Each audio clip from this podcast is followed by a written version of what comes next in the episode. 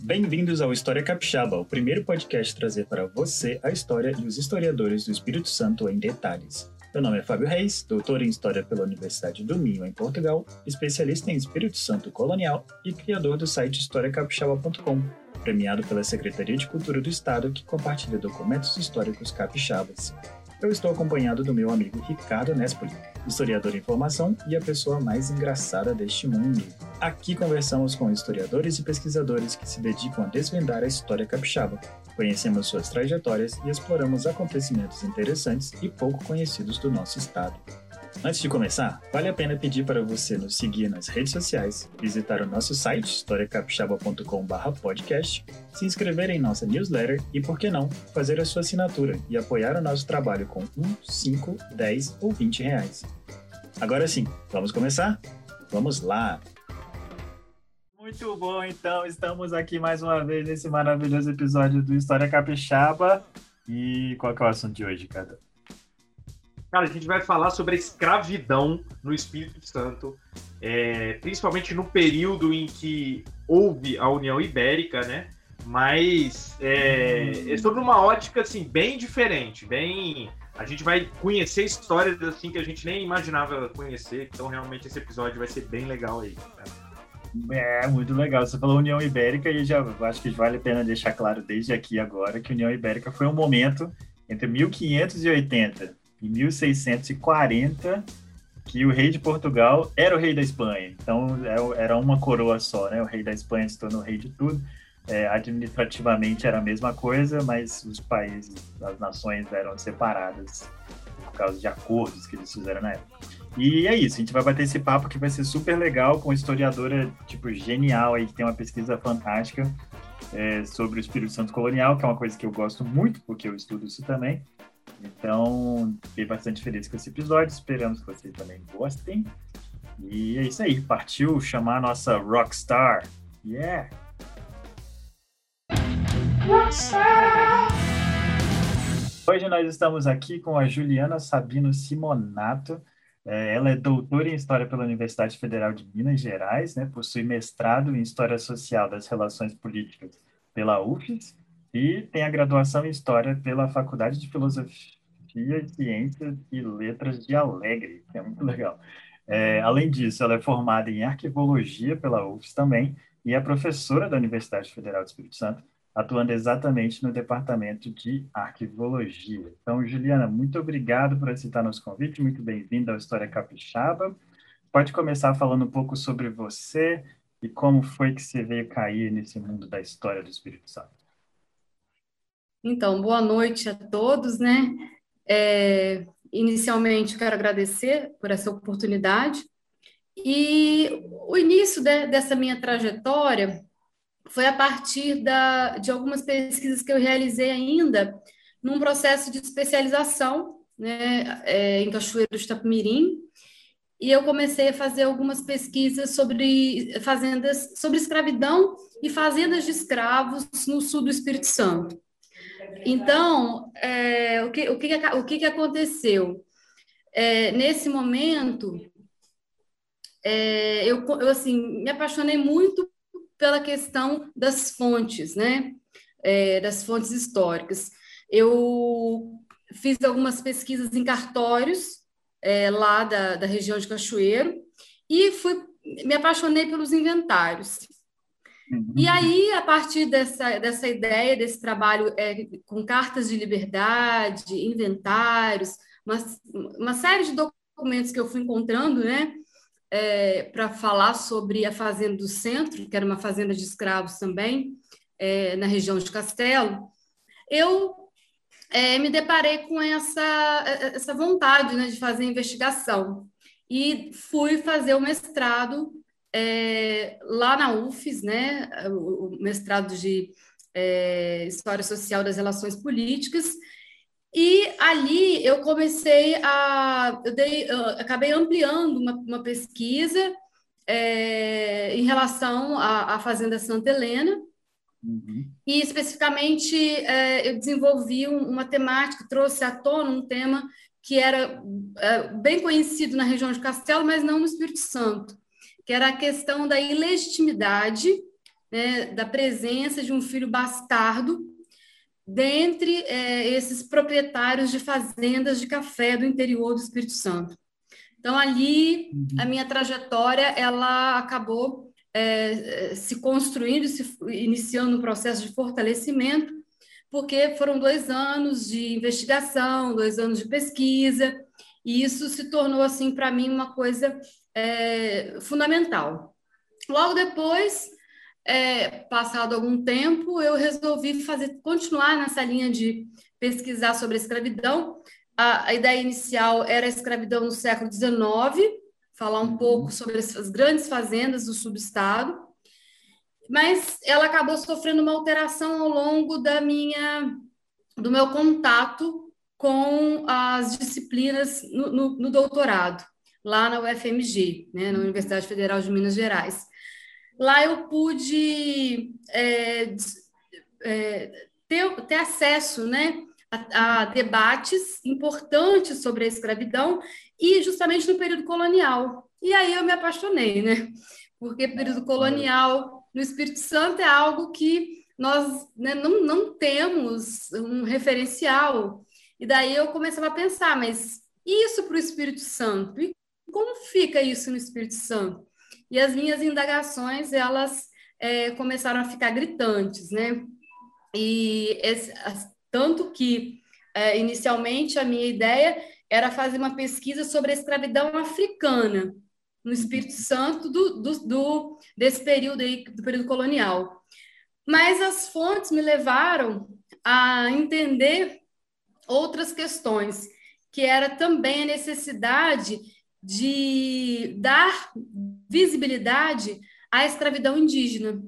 Então, o tema ele acabou sendo escravidão, mas envolvendo tanto a parte é, é, africana, que, é, que já era uma, uma investigação mais assim recorrente dentro da, da literatura capixaba né, desse, desse período colonial, mas veio também à tona essa questão do, do índio, e principalmente dos léxicos, quer dizer, das palavras que eram utilizadas e que, na verdade, não tinham o mesmo sentido, tinham outros sentidos e que foram interpretadas com certo anacronismo, né, uhum. por historiadores, é, tanto dos, principalmente no século XX, né, é, grandes historiadores, renomados historiadores, interpretaram isso à luz desse pensamento contemporâneo. E a partir daí eu comecei a, a, a mostrar que não, que na verdade aqueles, aquelas palavras elas tinham um sentido próprio, um sentido da época que era diferente do sentido que nós usamos hoje. Então aí, né, daí eu continuei a finalizei a pesquisa, acabei é, voltando para a academia como professora né, na, na, universidade e dentro do curso de arquivologia. Uhum. Na verdade, a minha dissertação também, aliás, a minha tese, né, também, ela tem muito disso. Eu, eu trabalho algumas questões sobre fontes dentro da própria pesquisa, porque eu, eu utilizei alguns conhecimentos de arquivologia para me ajudar a resgatar o contexto de produção dos documentos que eu é, manuseava. É, você resolveu, então, como a gente está falando, né, você já comentou, estudar sobre a escravidão é, no Espírito Santo colonial, né, sob a égide dos Filipes, que, que é o seu título, que é muito legal. É, explica um pouco para a gente, assim, para a gente começar essa conversa, fala um pouco mais sobre, tipo, por que que você, aquela justificativa que a gente dá, né? Por que que essa sua pesquisa é importante? Por que que você resolveu seguir nesse caminho é, de pesquisa para a gente depois entrar no, no assunto? Tá ligado, mano? Então, como eu disse para você, eu lá na Universidade de Minas Gerais, eu comecei a tomar é, contato com outros pesquisadores e geralmente eles trabalhavam com o século XVII, né? É, a, a maioria é, nesse período e que é um período colonial lá, onde eles têm uma, uma vasta documentação. Inclusive, eu fui trabalhar também é, durante um período uhum. como no núcleo, é, fazendo fazendo uma revisão de transcrição. Fui, o professor me chamou para fazer esse trabalho, eu aceitei e acabei indo para lá e, e, fui me envolvendo com, com é, não só com esse material né, do período colonial, que eu percebia que tinha essa certa dificuldade, é, mas também é, eu acabei me envolvendo com alguns debates, né? O professor Eduardo França Paiva, que é meu orientador, ele debatia muitas questões, é, levantava mu muitos questionamentos, né? O que, que é ser escravo no século, no, no século XVI, no século XVII, é, de que escravidão nós estamos falando, ele discutia muito a questão das qualidades, né, que era a questão é, que envolvia a, a, a, cerne da tese dele de é, titular, que fala sobre a, o processo de mestiçagem, que envolve não só uma questão biológica, né, mas uhum. também uma questão cultural. E é, eu, eu, passei a, a, a, me encantar por essas, essas, essas correntes, né, por, por essa teoria toda, e, e eu comecei a, a, a, me questionar, né, e o Espírito Santo? Né, como fica o Espírito Santo nesse, nesse, né, nesse cenário? O que, que a gente tem sobre, né, no Espírito Santo sobre isso? E eu tive aquela vontade de pesquisar. Eu já tinha entrado com um projeto, mas o professor Eduardo, ele acreditou muito, porque eu tive que apresentar um, uma reformulação de projeto para ele, e aonde eu colocava vários questionamentos, né, várias perguntas que eu tinha, é, justamente é, por causa de, é, dessa lacuna que existia no Espírito Santo da escravidão, da escravidão né, de, do período colonial. E é, eu sabia que um dos principais, dos principais problemas estava na questão das fontes, porque como eu trabalhei no arquivo público, eu sabia que as fontes eram escassas, que Sim. elas não existiam, que elas que nós não tínhamos a, a, a registros de batismo, como em Minas Gerais, pois registros é. de casamentos. Então, como que eu vou falar de famílias? Então, eu tinha, de, é, de um lado, essa a ciência desse problema. Mas, por uhum. outro lado, a vontade de tentar é, é, buscar uma resposta para pelo menos algumas questões. E quando eu encontro, né, principalmente as cartas jesuíticas do Serafim Leite, Sim. e quando eu encontro o documento do Vasco Fernandes Coutinho Filho, é, ele se encontra numa coleção, é, eu, eu tive acesso no arquivo público, é, é uma coleção que foi transcrita pelo professor Franklin. Né? Acho que São 1970... quatro livrinhos, né? Isso, 1973, mais ou menos. E, e quando eu encontro esse documento do é, esse, é, é, um processo que estava no arquivo histórico ultramarino, é um, é um processo, é, eles chamam de é, é, é uma, é um processo de, onde os bens de certos, de certos é, comerciantes é, castelhanos, naturali, portugueses naturalizados castelhanos, foram, foram confiscados aqui no Espírito Santo. Isso me levou a uma, a uma, a, a, a uma certeza de que eu, eu iria encontrar essas famílias eu iria encontrar essa questão das mesclas. E foi justamente nessa, né, esse documento que eu encontrei a relação de escravos de, é, de três fazendas. E é, a fazenda que fica lá na. É, o engenho de. Ai, meu Deus, esqueci. Fica, fica em Cariacica hoje atualmente, mas era o Itaquari. Itaquari. Então, Itaquari, Guarapari 1 e Guarapari 2. O Guarapari 1 e Guarapari 2 era pertencente ao Marcos Fernandes Monsanto. Esse era um, grande comerciante português que se naturalizou castelhano. e o Marcos Fernandes investe né, na produção de açúcar nessas duas fazendas de Guarapari.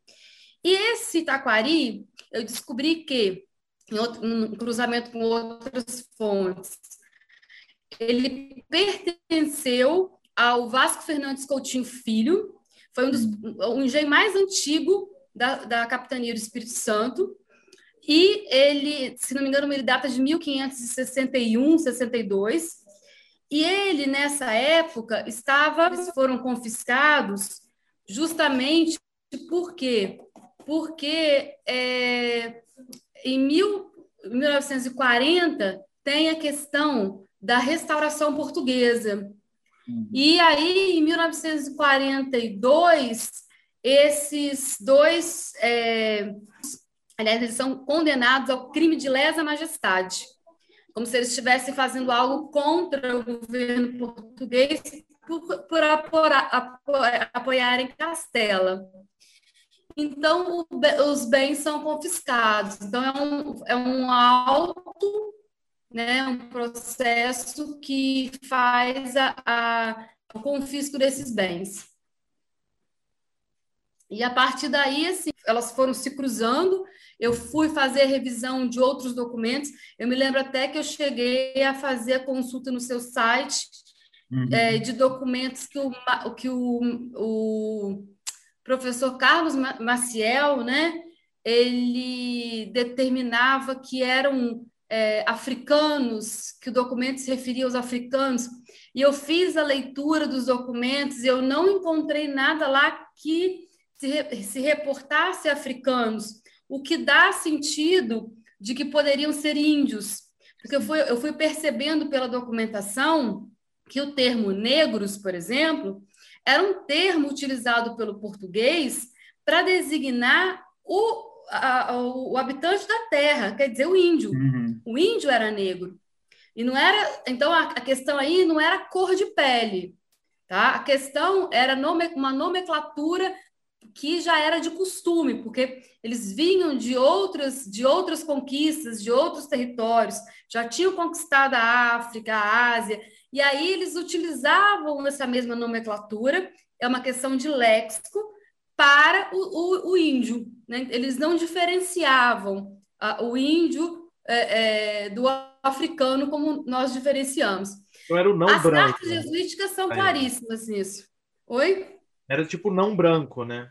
Não, não isso, era o não branco. Isso. isso aí, era o não branco. Porque, na verdade, a gente tem que entender essa sociedade é, não por uma questão é, de, é, é, é de pensamento é, da cor da pele, mas uhum. de uma diferenciação. Eles, eles, eles, eles, eles sabiam que era uma sociedade estamental, que havia hierarquia, que havia diferenciação entre as pessoas. E elas se diferenciavam entre si, e isso era normal, essa diferenciação. Havia uma aceitação dessa condição. Então, uhum. o, o, o gentil da terra, né, também chamado gentil da terra, também era chamado de negro da terra. Então, eram nomes que tinham um sinônimo. Quando você. E, e o que, que me ajudou muito a entender essas, é, esse uso né, das, das palavras? é, foi um dicionário do Blutot, que é do século XVIII, mas ele faz muita referência às, à linguagem né, e, a, e ao uso do português do século XVII, XVI, que é bem próximo do meu período, porque meu período é de 1580 a 1640. Então, é, automaticamente, uh, o Blutor foi elucidando, né, foi, foi me dando aí um, um, um direcionamento para enxergar melhor aquelas fontes e o significado daquelas palavras naquele contexto. É, Juliana, é, é engraçado até, porque eu também usei o Bluetooth bastante, assim, na, na minha tese, médico, no doutorado, eu também estudo, né, para quem ainda não sabe, né, que eu também estudei é, Espírito Santo Colonial e tudo mais, e ele de fato ajuda muito, porque é isso, né, tipo, é um momento do português que ainda tem muita coisa relacionada com o passado, né, com, com séculos anteriores, e que em muitas coisas diferencia do nosso, assim, drasticamente, né. Então é necessário mesmo esse trabalho que você está falando, e é muito legal isso, de que o português, qualquer língua é viva, né? Tipo, as coisas vão mudando com o passar dos tempos. E ler um documento colonial não é a mesma coisa que ler um documento de hoje, né? E outra coisa, assim, antes da gente voltar para você, é que você está falando dessa história do, do, do, léxico, né? E eu lembrei que tem um livro que, que serve como dica já aqui para gente, que é o Negros da Terra, né, de John Monteiro, que, que fala muito sobre isso, né? Ele fala sobre bandeirantes paulistas, né? E essa e a relação deles com, com os índios. E o nome é Negros da Terra. E, e, e ele mostra um pouco disso que você está falando, né? Que, que negro não é necessariamente o, o africano, no caso. Né? É o indígena também. É, eu, inclusive, usei o John Monteiro como um, na verdade, um pouco para comparar, hum. né? Porque é, não só pela questão do que ele fala para São Paulo, e ele, e ele comprova essa expressão negros da terra, e eu encontro no testamento do Vasco Fernandes Coutinho Filho, foi um testamento que ele fez, que ele foi para Portugal, né, é, para realizar alguma atividade, então era de praxe deixar um testamento pronto. Então ele deixa esse testamento pronto, depois ele retorna. Mas no testamento ele fala que ele tinha vendido peças né, para a região é, de Porto Seguro. Ele uhum. fala é, de outras regiões vizinhas é, e que ele tinha mandado negros da terra então, ele usa todas essas expressões, Legal. peças, negros da terra. Então, automaticamente, e a, e a, fazenda dele era Itaquari, eu encontrei em Itaquari índio na condição de escravo. Então, quer dizer, é, é, era, para mim, ficava muito nítida essa, essa relação, né? Uhum. E principalmente do que o João Monteiro fala sobre o comércio intercapitanias dessa questão da comercialização. Ele falava assim: olha, eu tenho, eu tenho com é, é, fulano de tal tanto, tanto de peças a resgatar. Hum. Ele está falando que ele vai buscar escravo. Né? Ele está tá indo buscar índio né, ali. Então, há uma comercialização de índios. E isso é uma coisa que é, não se discute, né? Uma coisa que não, não se fala muito. É, se fala muito da questão é, é, da presença jesuítica, e aí eu falo também disso na, na tese, que aí eu já analiso como trabalho compulsório, porque é, o índio, na verdade, é, eu, eu considero que nós poderíamos classificar em categorias. Havia o índio, é, que era esse índio escravo, uhum. Havia o índio, que era esse que estava nas missões, o aldeado, e ainda havia o índio do sertão e, e, e outras categorias mais, né, que, que poderiam apare é, é, foram aparecendo. Tem uma parte da tese que eu até faço isso aí. É... Eu esqueci agora, eu esqueci agora a referência, mas eu, eu tive um, um, é, um, uma, um insight a partir de uma leitura que eu fiz sobre essa questão de, de, de é, identificar categorias. Porque na verdade o, a gente também não pode falar do índio como, né, como se fosse algo homogêneo, né, uhum. mas ele também se diferenciava entre si, eles também tinham é, é, relações diferentes ali, Exist, existiam aqueles que estavam, por exemplo, muito mais próximos dos é, dos conquistadores, né, daqueles que, que vieram realizar o processo de conquista, e existiam aqueles que faziam lutas e que estavam no sertão e que eram chamados de peças e que eram escravizados. Então, assim, a gente não pode misturar essas, é, essas categorias, a gente tem que saber que, é, até mesmo para o papel né, do índio, né, uhum. É, para exercer, o, o índio ele, ele exercia vários papéis. Sim. Com, não, com certeza, né? E você mostra isso bem. Mas e como é que era essa questão dos escravos, então, nesse já no, no século XVII? Ainda existia muito escravo indígena? Ou como ah, foi essa transição, né? A gente esqueceu É isso, esqueci de falar disso. É o seguinte, a, a, teoricamente, segundo as, as pesquisas né, que, que existiam, você falava que os escravos seriam chegados por volta de 1620, quando a produção de açúcar ela se elevou. Isso teria proporcionado a compra de é, africanos. Bom, é, pelo que eu pude perceber, é, o que, que vai acontecer? Realmente, nesse período aí, e é, é por isso que eu citei essa questão da produção açucareira, que não era, não era é, insignificante, né? pelo menos a, a, a, os dados que nós temos daqueles engenhos naquele ano, era uma produção até é, volumosa, é, a gente percebe que realmente, eu cheguei a essa conclusão, que realmente a entrada é, pode ter começado a partir desse período, depois de, é, é, de, de que, é, nós tivemos um, uma fase onde os engenhos eles começaram a ser estruturados. Então, para a estrutura inicial, se optou por essa mão de obra indígena. Uhum. Ela que vai trabalhar na estruturação inicial. Depois, sim, à medida que. Porque, na verdade, o tráfico ele era também uma forma de é, é, lucratividade para esses grandes comerciantes sim, em si. Era, era parte do comércio. Então, é, o, que, o, que, o que acaba acontecendo aqui, é a partir desse período aí do início do século XVII, nós já temos é, a entrada de, de negros. E, inclusive, nesse documento, a maior parte dos, dos escravos listados, eles são é, é, é mesclados, né? são misturados, são ou é, africanos. É, eu, eu, eu, me lembro que eu encontrei é, bastante significativa a presença de angolanos, né? Região de Angola. Mas também eu encontrei uma coisa muito interessante, que eram a presença de é, negros, né, de, de africanos que vieram da região da Costa da Mina. É um tipo de. É, eles têm até uma, uma nomenclatura é, específica, é, era um tipo de africano mais raro de ser encontrado. Ele, inclusive, ele só foi encontrado na Bahia. E no Espírito Santo, é, uhum. eu, eu acabei encontrando ali é, esse grupo, porque eu fui fazendo a diferenciação.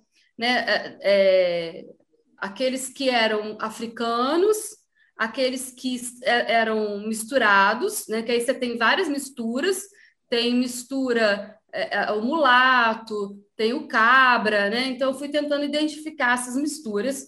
E o índio. Os índios eu encontro, em, pelo menos nesse momento aí já de, é, de 1640, finalzinho aí do, do período da, da é, início da, da restauração, final do período ibérico, eu encontro poucos. São, assim, dentro dos engenhos, dois a três, no máximo, em cada engenho.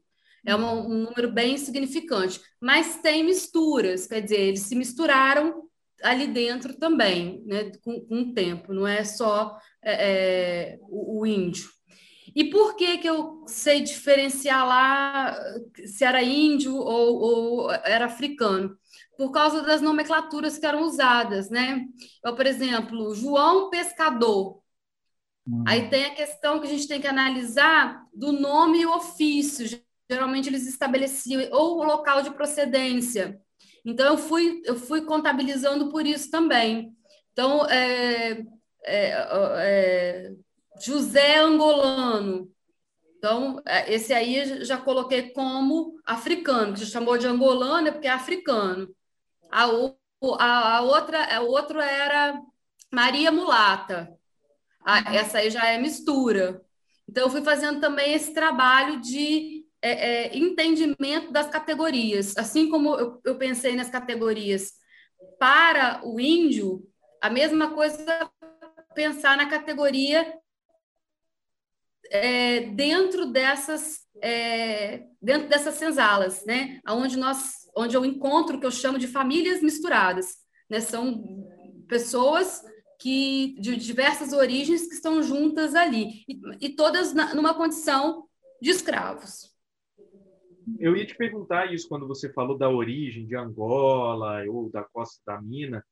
Bem, a, a, eu imagino, que eu até agora achava, por exemplo, que não existe muito registro dessas origens, né? É meio que assim, vai no navio ali, não importa, tanto que tem essa toda essa história do apagamento das famílias, que a população negra hoje não consegue saber igual a população branca, né? Ah, meu pai veio lá da Itália, minha família e eles. Só que aí você me falou disso. Você acha é, é mais por registro ou por esse trabalho que você tem feito de nomenclatura, de forma de se chamar e tal? É, eu me baseei na fonte, né? A própria fonte, ela que me permite isso, ela que me permite é, identificar, fazer essas identificações, porque ela, é, a, a fonte traz né, o nome e as, é, dependendo, porque aí é um estudo sobre escravidão é, colonial, né? Alguns escravos, é, é, como a sociedade era de, era de era, era uma sociedade que fazia distinção, disting, fazia disting, distinguia né, as pessoas, o que, que vai acontecer? A questão, a questão da profissão, ela vai distinguir a, o escravo, né? Então, então tem aquele escravo que, por exemplo, ele, ele tem, ele é, ele é ferreiro, ou ele sabe lidar com a, a parte de produção de, de, de açúcar, né? Então, esse ele é está na condição de escravo, mas se você pensar numa perspectiva hierárquica, né, ele é, é, é classificado né, como é, um escravo, há uma classificação que o valoriza mais do que o outro. Então, são essas, esses termos de, de distinção que eu tive que estudar para poder olhar o documento e fazer esse trabalho de extração da informação, né? Eu estabeleci quadros e fui fazendo a organização desses quadros, mas com base na documentação e com Sim. base nessas categorias de, de, distinção que, bom, que já estão sendo estudadas há muito tempo e que, e que e apareceram em outras fontes, né? É, o professor Roberto Guedes tem isso no, no, Rio de Janeiro, a professora Snara na UESB, o próprio meu, o meu orientador, o professor Eduardo França Paiva, tem essas categorias de distinção também, que eles identificaram para Minas Gerais. Então, eu peguei esses padrões e trouxe para analisar a documentação do Espírito Santo, e aí extraí essas, essas, essas, essas informações. Inclusive, esses, esses é, africanos de, dessa região é, é, é ali, é, é ali na, é, na, é naquela, naquela parte da, da, da, África onde você tem Guiné, é, Zenegâmbia, aquela, aquela região ali. É, eu, foi até a minha professora de História da África que me ajudou a entender, porque eu falava assim, que, que escravo é esse? Ela falou assim, olha, é porque você descobriu uma coisa inédita. Esse uhum. tipo de negro, de africano, ele não vinha é, é, já, já estavam preferindo nesse período aí os angolanos, Luanda, outros portos. Mas é, esses para esses engenhos vieram esse tipo específico. Ela falou é uma coisa até que você pode estudar, mas eu acabei não não dava tempo, né? E aí eu só cito ali na tese, mas é uma coisa que tem que ser investigada. Ah, pós-doc está aí para isso, né, Juliana? É. Cara, não, mas muito legal, assim, mas mostra muito, né, como que essas pesquisas são essenciais, por, por pelo que o Ricardo estava falando e que você está falando, né? É, existe muita dificuldade de refazer, às vezes, esses caminhos, né, da gente saber de onde vieram essas pessoas, como que elas vieram parar aqui. Tipo isso, você esbarrou num grupo que, tipo, que nem deveria estar aqui direito, mas que veio, caiu no Espírito Santo de alguma forma, assim. E, e é legal, e é, e é, não só legal, como tipo, é muito importante que a gente entenda isso, né? Como que era esse processo e, e como que isso tudo aconteceu. Muito legal mesmo. É, mas o próximo bloquinho, então, é o bloquinho do babado histórico, né? Que, no, que os nossos convidados, nossos rockstars, é, trazem para a gente aqui uma coisa, assim, muito legal, muito interessante sobre o Espírito Santo, que às vezes as pessoas não sabem, mas que elas deveriam saber. Então, o que, que você pode contar para a gente? Qual que é o seu babado histórico aí em relação à história capixaba? Ai, que babado histórico! Então, é, eu penso que é, pelo menos eu sinto dessa forma, né? É, o maior babado histórico dessa tese é a questão é, da situação é, de invisibilidade do índio. Acho que é, ela é o, o, meu ponto. Hoje é uma das coisas que eu venho assim direcionando a minha pesquisa para isso. Venho que eu quero trabalhar com, com isso, porque foi o que mais me incomodou é, durante a pesquisa. É perceber como que assim algumas questões em relação é, é, eu não falo só da relação de conflito, não, mas eu falo até do protagonismo, tá? Que é, um, já, já, até um outro ponto, porque eu não quero, não estou falando da, da, parte de vitima, vitimização, não, estou falando do protagonismo mesmo, porque a, como a professora Maria Celestino diz, eles, eles começam a, a fazer negociações esses processos de negociação através de casamentos, tá? É, a, a, através de alianças. Aí eu lembro do Gato Grande. Outro dia, outro dia eu comecei a falar né, é, sobre ele, sobre a história dele. E fala, fala sobre quem é o Gato Grande para Nem todo mundo então, sabe. Né? Então, o Gato Grande, é, na verdade, foi um dos grandes caciques, né? Ele era um grande é, representante aí é, do, do, dos índios no Espírito Santo, desse, desse período, período colonial. Ele é citado nas cartas jesuíticas. Quem quiser conhecer a história dele, pode ir lá nas cartas jesuíticas. É, nós temos essa documentação. Eu não sei se ela, se ela está online, né? Mas é, é, eu acho algumas... que até a encontra digitalizada em algum lugar. Eu é, eu, eu, eu, já não me recordo mais. Eu, eu usei a documentação lá do Instituto Histórico Geográfico do, é, do Espírito Santo. É, eu encontrei no Serafim Leite, que fez uma coletânea desse, e, uma, e transcreveu as cartas jesuíticas, e lá, é, várias cartas, né, eles falam um pouco sobre, sobre esse, esse personagem, né? Falo personagem porque, né, para mim, ele teve uma importância muito grande para essa questão do protagonismo. Hum. Porque é, nós temos nessa época inicial, eles, nesse momento você tinha os conquistadores chegando nessa região da Bahia de Vitória. E aí o que, que vai acontecer? É, há uma série de conflitos com alguns índios.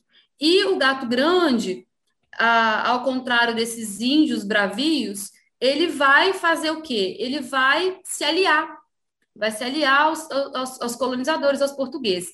Essa aliança fica tão forte, né, numa perspectiva de análise social, que é, ele, ele batiza o filho dele de Vasco Fernandes Coutinho.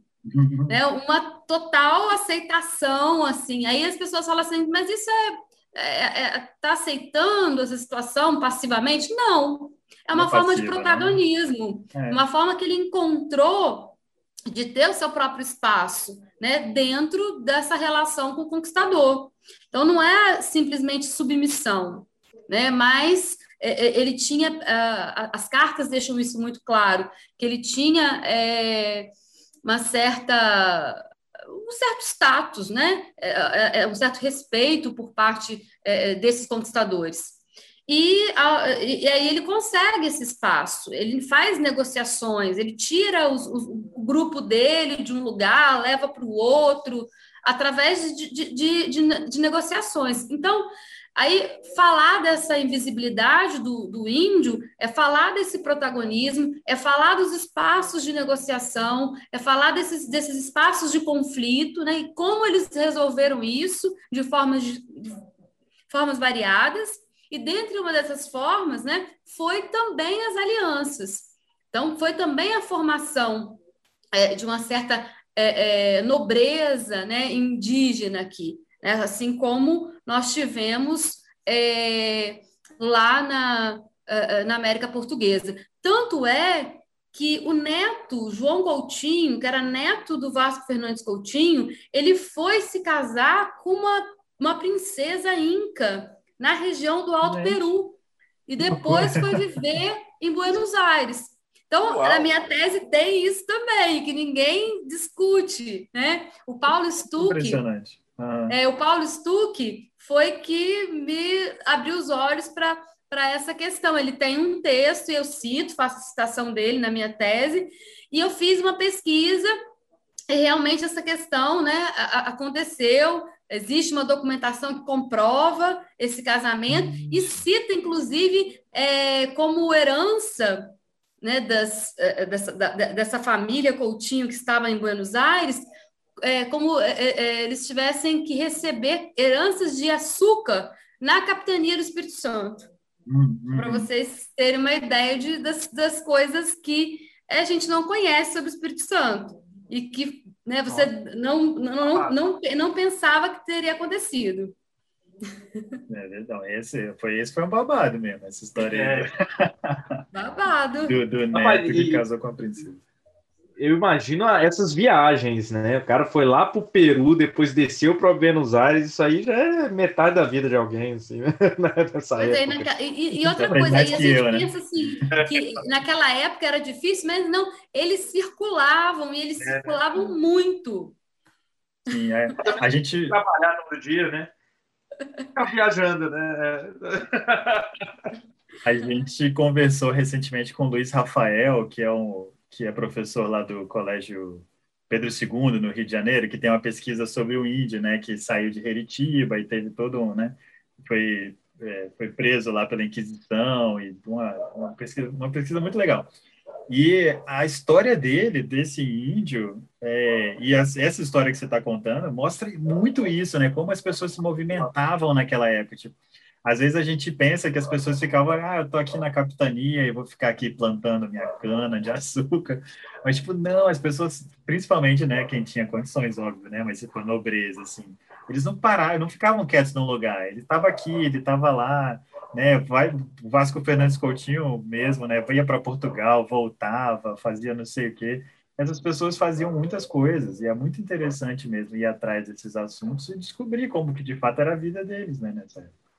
É, eu fiquei encantada é, em Minas quando eu comecei a descobrir como que as notícias circulavam, assim, como que as pessoas elas estavam em um lugar, né? É, é, e de repente, por exemplo, é, lá na África mesmo, mas de repente tinham notícias do Brasil, tinham notícias de outras regiões. Como que, que, que essa circulação de pessoas, de ideias, né? Ela, ela, ela acontecia de forma assim é, efervescente nesse momento.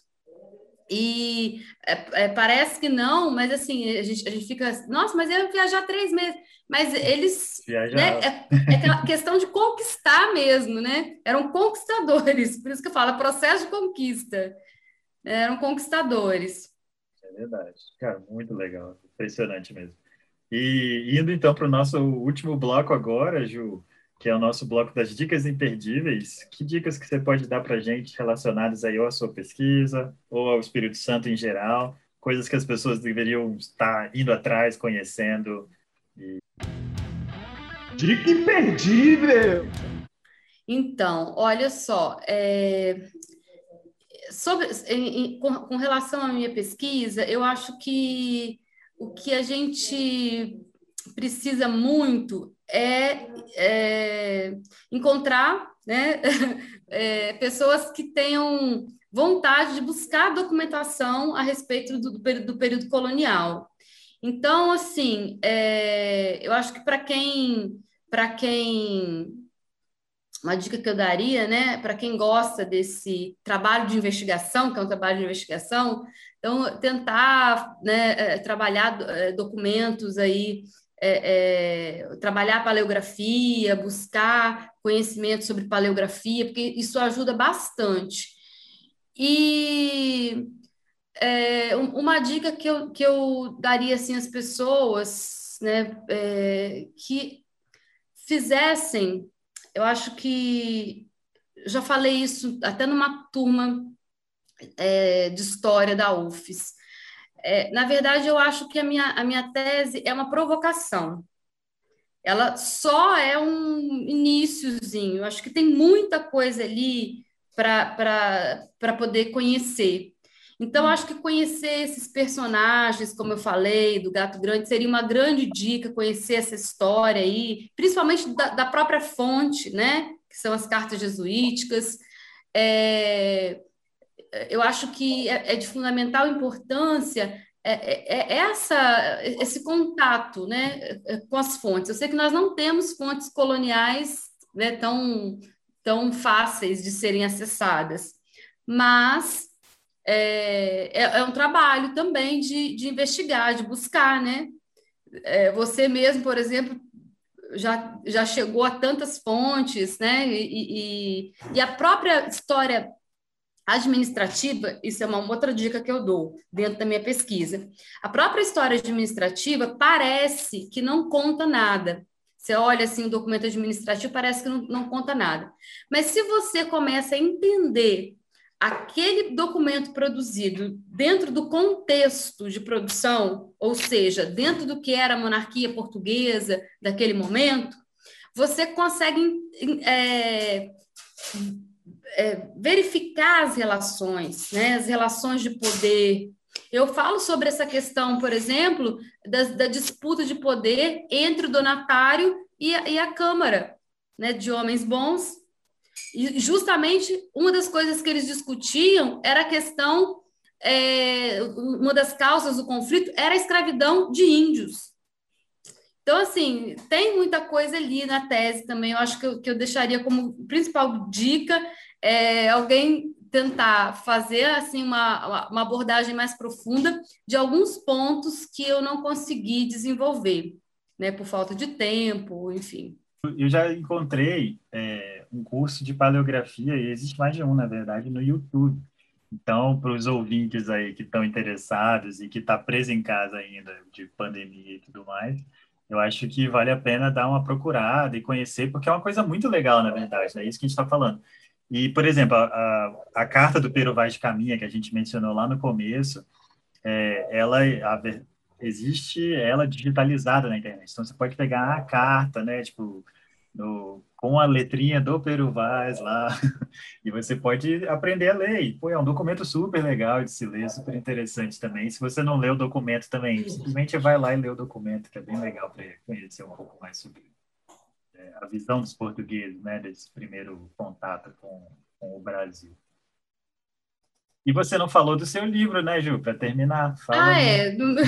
é. O meu livro é, é Fazenda Santa Helena, né? Também é uma boa leitura. Como eu disse para vocês, ele traz um tema que é a questão da ilegitimidade.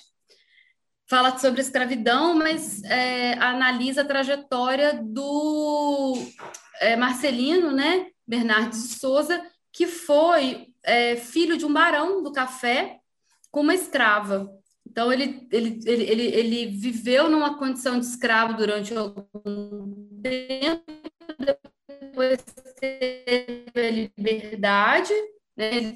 a gente não sabia como que foi essa liberdade, mas ele, ele acabou se tornando livre, mas ele era filho de escrava. E, a, e acabou adquirindo uma, a, a própria fazenda que foi do pai. É uma coisa interessante também que eu trago na dissertação. Ah, bem legal, então. Muito bom. É, acho que é isso, então, Ju. Obrigado pelas dicas e obrigado pela conversa. Foi muito legal conhecer um pouco mais sobre isso tudo. Estou chocado até agora com a história do, do Coutinho lá que foi casar com a princesa Inca. Adorei essa. Vou, vou ler depois, vou voltar lá na sua tese, que eu não lembro da história. Vou, vou Vai lá que lá tem. E aprender um pouco mais sobre. E acho que é isso, então. É, só queria te agradecer, então, mais uma vez. É muito legal ter essa conversa. Eu acho que a ideia do podcast é essa mesmo, que a gente traga essas coisas novas e às vezes inusitadas, assim, sobre o Espírito Santo. Eu concordo muito com você, porque esse período colonial é, é dificilmente estudado, né? Até pela uma certa dificuldade de encontrar essa documentação, como você, como você falou. Você vai lá no arquivo público e a, a documentação colonial é é muito pouca, né? É difícil você. 1790. Né? Começa em 1790 a documentação? É, 1790, mais antiga. Pois, então, é, aí se você quer estudar o século XVI, século XVII e o, boa parte do XVIII, você tem que ir além, né? É, às vezes, até pouco tempo atrás, talvez, você simplesmente tinha que sair do Estado, se você quisesse ir atrás dessas coisas, né? E, então, dá trabalho, mas, mas é essencial, porque a gente descobre esse tipo de coisa que é a base da, da do Espírito Santo, né, do nosso Estado. Eu agradeço, tá, vocês aí, essa participação, essa oportunidade de é, falar um pouco sobre a, sobre a tese, falar um pouco é, sobre a dissertação e também sobre a minha trajetória, né, como que eu venho desenvolvendo. E espero encontrá-los outras vezes. É isso, também agradecer bastante. É, muito, a gente aprendeu muita coisa nova, de fato. É, quando a gente né, vai discutir escravidão, a gente pensa não que a gente pensasse nesse caso, né? Mas assim, quando as pessoas vão ouvir, vai falar escravidão, ah, vai falar sobre aquelas mesmas coisas. E a gente vê que não. Tem muita coisa para aprender, muita coisa para a gente estudar. Eu achei engraçado que o Fábio falou assim, ah, não, inclusive o objetivo do podcast é esse, de coisas novas. De novas não tem nada, né? Mas são coisas que a gente é, aprende depois e consegue descobrir. E, e isso é o, o bom né, da história, assim, da, da, disciplina da história, que a gente pode encontrar coisas novas mesmo em que aconteceu 200, 300, 400 anos atrás. Então, realmente foi muito legal e gostei bastante. Obrigado. Beleza. Então, Ju, é isso. Você está liberada.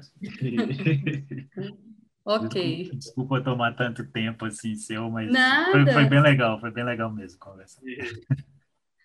Então tá bom, gente. Eu agradeço mais uma vez, tá? Fiquem bem. Tchau, tchau. tchau. Boa noite. Boa noite. Nossa, tava querendo terminar esse. Tipo, a internet dela é o quê, tá ligado? Gente, como é que é, não dá aula, tá ligado? É o hamster, tá ligado? Correndo, é a internet dela. Não, é tipo, é isso, né? Aí você vira e fala pro professor, não, você tem que dar aula pro online a partir de agora. Você fala, mano, como que eu dou aula nessa porra dessa internet? Não dá. Não, vou dar aula online. Aí sua internet é, sei lá, isso, é RCA, deve ser. Tipo, ah, não, vou, vou me acertar aqui, tem um escritório, quando eu não, vou ficar aqui na cozinha, meu irmão. ai, ai. Porra. É difícil, né? Difícil. Mas